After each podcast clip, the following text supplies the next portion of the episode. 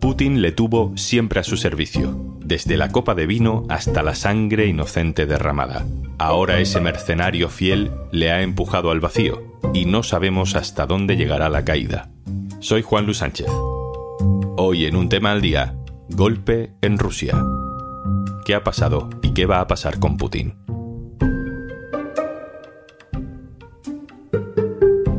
Una cosa antes de empezar. Hola, hola, soy Juanjo de Podimo. ¿Cómo me gusta venir por aquí a recomendarte cositas? Pero oye, que si por lo que sea no me quieres escuchar a mí, en Podimo puedes escuchar un tema al día sin interrupciones.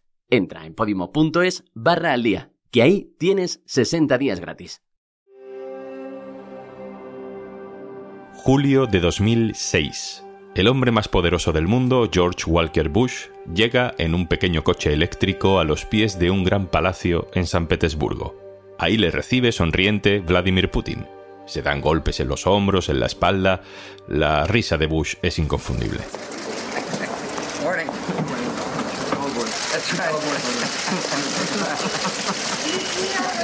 Cuando entra Bush, llega Jacques Chirac, presidente de Francia, y luego Angela Merkel de Alemania y Tony Blair, y así todos los componentes del G8. La cumbre se celebra en Rusia por primera vez.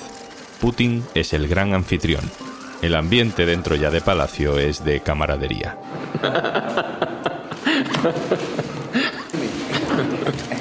Esa noche hubo cena de bienvenida. Las fotos muestran una mesa redonda donde los jefes de los gobiernos y sus parejas se sientan muy juntos, hablan distendidamente con las copas ya vacías. Detrás de Putin hay un hombre con traje oscuro y poco pelo. Le vemos en las imágenes de otras comidas oficiales de Putin a lo largo de los años, sirviendo vino, atento a la necesidad de los comensales. Ese hombre es Yevgeny Prigozhin. Este mismo, Yevgeny Prigozhin. ¡70%! ¡Shaigu! ¡Gerasimov!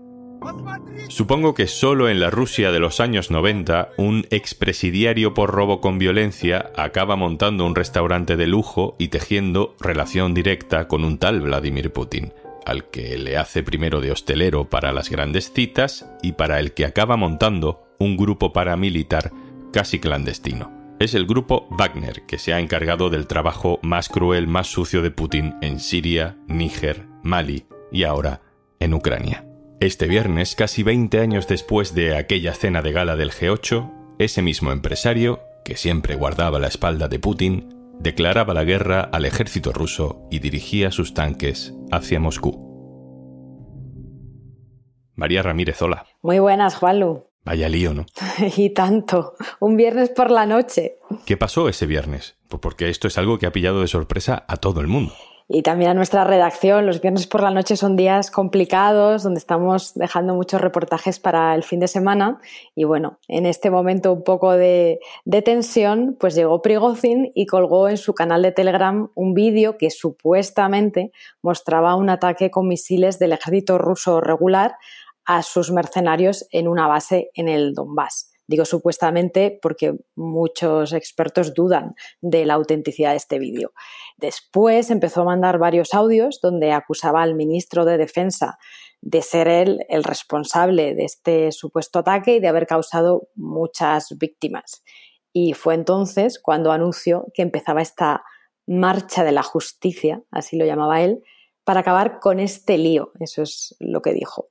Eh, y así, una columna de tanques de sus mercenarios cruzó la frontera entre Ucrania, que es donde estaban, y Rusia, y llegó hasta Rostov del Don, que es una ciudad grande de un millón de habitantes en Rusia, es un centro logístico eh, importante para el transporte y también es un lugar desde donde se organiza la invasión de Ucrania por la cercanía. Y el sábado por la mañana, cuando despertamos, pues eh, vimos que seguía con los audios Prigozhin y estaba esta columna encaminada hacia el norte, supuestamente rumbo a Moscú. Putin salió sobre las 10 de la mañana, lo llamó traidor y también reconoció que había un intento de rebelión armada. María, dices que hay dudas sobre los vídeos, si son reales o no son reales, ¿no? Esos vídeos de los ataques rusos contra el grupo Wagner. Pero en realidad da igual los vídeos. Está claro que aquí hay algo que se ha roto entre Putin y Prigozhin. Sabemos qué es. Claro, ¿qué sabemos? Es una de las cuestiones. Este es uno de esos tantos casos donde los periodistas tenemos más preguntas que respuestas, ¿no? De hecho, en realidad tampoco sabemos si se han roto del todo porque no sabemos exactamente qué pasó y cómo ha terminado, que esa es una de las cuestiones. Lo que sí sabemos es que Prigozhin llevaba meses quejándose en público, en vídeos, en audios de Telegram, en particular contra el ministro de Defensa y también contra el jefe del Estado Mayor, normalmente no directamente contra Putin. A menudo reconocía que la invasión no iba tan bien, como decía el Kremlin, que había muchos más muertos del lado ruso, se quejaba de que no tenía suficiente munición. El jueves, es decir, un día antes de que empezara todo este lío, fue especialmente duro en un vídeo eh, donde dijo que todas las justificaciones de Putin de la guerra eran mentiras, que no había ninguna amenaza de la OTAN, ni mucho menos de Zelensky, que incluso estaba pues, dispuesto a hablar con los rusos, que tenía buena disposición. O sea que realmente, por lo menos lo que veíamos en público es que la tensión aumentaba y mucho en los últimos meses con ese perfil militar y con ese perfil político que también nos dibujas, ¿tú crees que realmente Prigozhin tenía capacidad real para mm, derrocar a Putin durante este fin de semana? Realmente eh, no hemos visto a nadie que haya llegado tan lejos diciendo algo así, ninguna persona experta, porque es cierto que Wagner pues, tiene unos 25.000 soldados, según dijo Prigozhin, preparados para seguirle. Si pensamos en, en las personas que también tienen desplegadas en África, pues pueden llegar a 50.000, pero claro, nada que ver con el millón de soldados del ejército regular ruso en un país que además tiene armas nucleares. Lo que pasa es que uno de los miedos de Putin es que parte del ejército o se revuelva contra él o no haga nada. Y la verdad es que los soldados de Wagner avanzaron aparentemente hacia Moscú el sábado sin resistencia. Había eh, algunos cavando trincheras, preparando Moscú, pero no vimos realmente un enfrentamiento muy claro que los pudiera parar y también fueron recibidos entre aplausos, vítores, mm, peticiones de selfies, sobre todo en Rostov.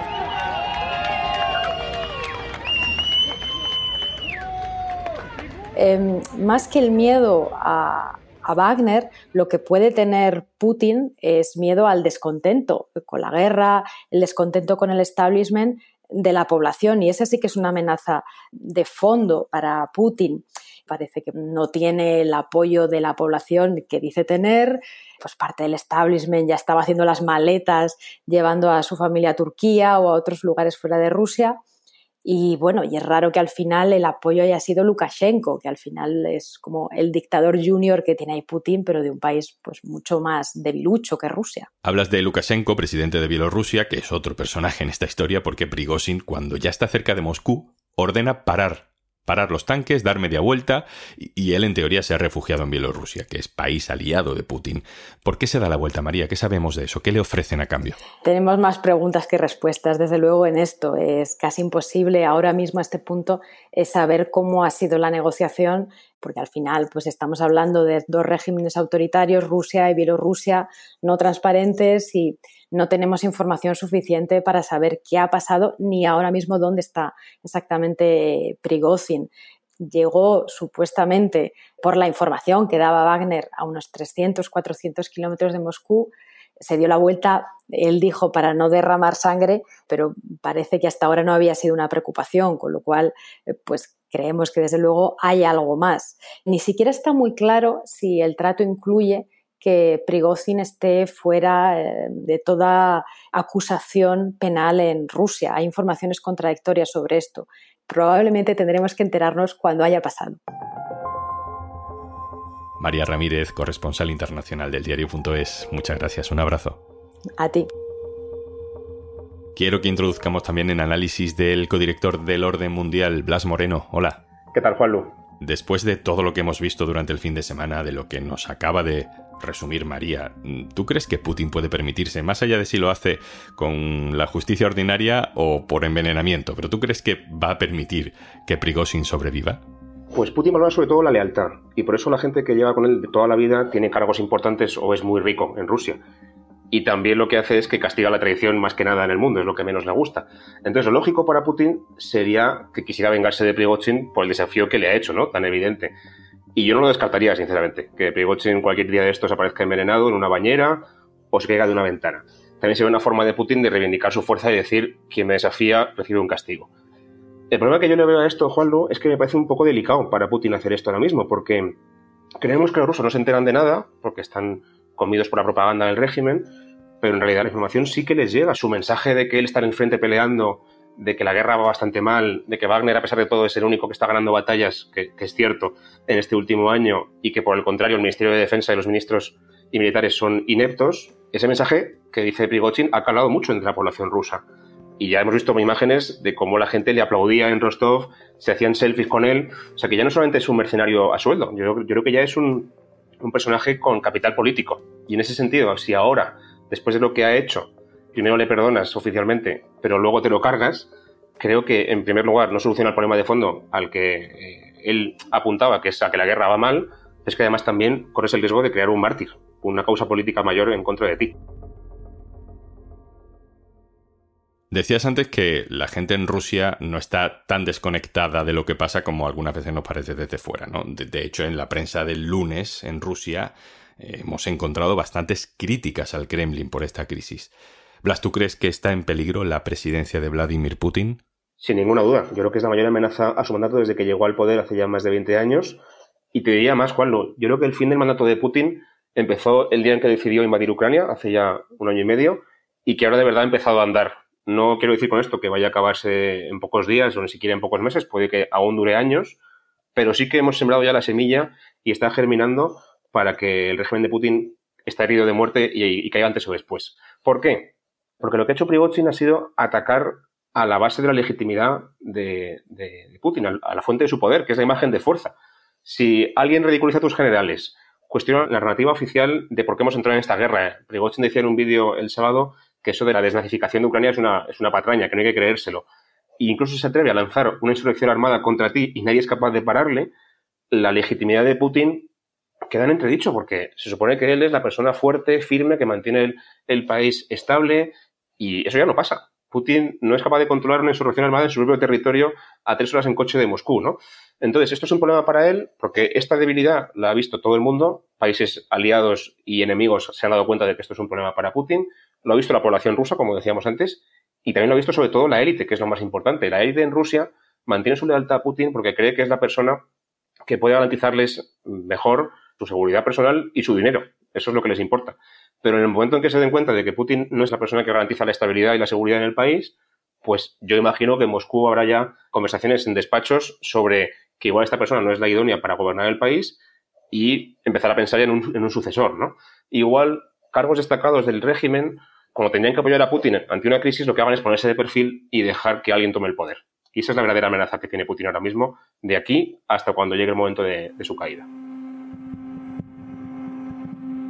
Me acuerdo de uno de los primeros capítulos que hicimos en este podcast cuando empezó la guerra, que me decías, Blas, que ojo porque que caiga Putin no significa que el que venga después vaya a ser mejor. ¿Una Rusia donde Prigozhin tenga más poder es una Rusia más peligrosa para Occidente o para los derechos humanos? Yo creo que sí. Primero porque Prigozhin es alguien más radical, más nacionalista que Putin, eso es un problema. Pero yo diría que el problema principal no sería que llegara un Prigozhin al poder, sino que no hubiera nadie en el poder. Y esa es la principal amenaza que veíamos todos en Occidente este fin de semana, por ejemplo, en las cancillerías de, de Europa o en la OTAN. Nos preocupa mucho más que en Rusia haya una guerra civil, por ejemplo, que no esté claro quién manda, que no esté claro, por ejemplo, quién tiene el control de las armas nucleares, que son muchísimas en Rusia, porque eso lo que generaría sería una inestabilidad enorme en un país muy influyente, muy poderoso y que podría poner en peligro potencialmente a todo el resto del mundo, ¿no? Entonces, dentro de lo que cabe, casi mejor tener a Putin, por mucha debilidad que tenga, que tener a alguien más radical que él y, por supuesto, mucho mejor que, que no haya nadie en el gobierno que esté en guerra civil y que ese caos pueda propiciar bueno, pues que alguien utilice con malas intenciones o, de mala manera un arma nuclear cuando no debería. Blas Moreno, codirector del Orden Mundial. Gracias, un abrazo. Muchas gracias a ti, Juanlu. Y antes de marcharnos... Si al abrir Podimo no sabes qué escuchar, nuestras propias creadoras y creadores te dan algunas ideas y comparten contigo en nuestra app sus podcasts favoritos. Tienes 60 días gratis en podimo.es barra al día. Esto es un tema al día, el podcast del diario.es. Si te gusta lo que hacemos, necesitamos tu apoyo. Hazte socio, hazte socia en el diario.es barra socio. Este podcast lo producen Carmen Ibáñez, Marcos García Santonja e Izaskun Pérez. El montaje es de Pedro Nogales. Yo soy Juan Luis Sánchez. Mañana, otro tema.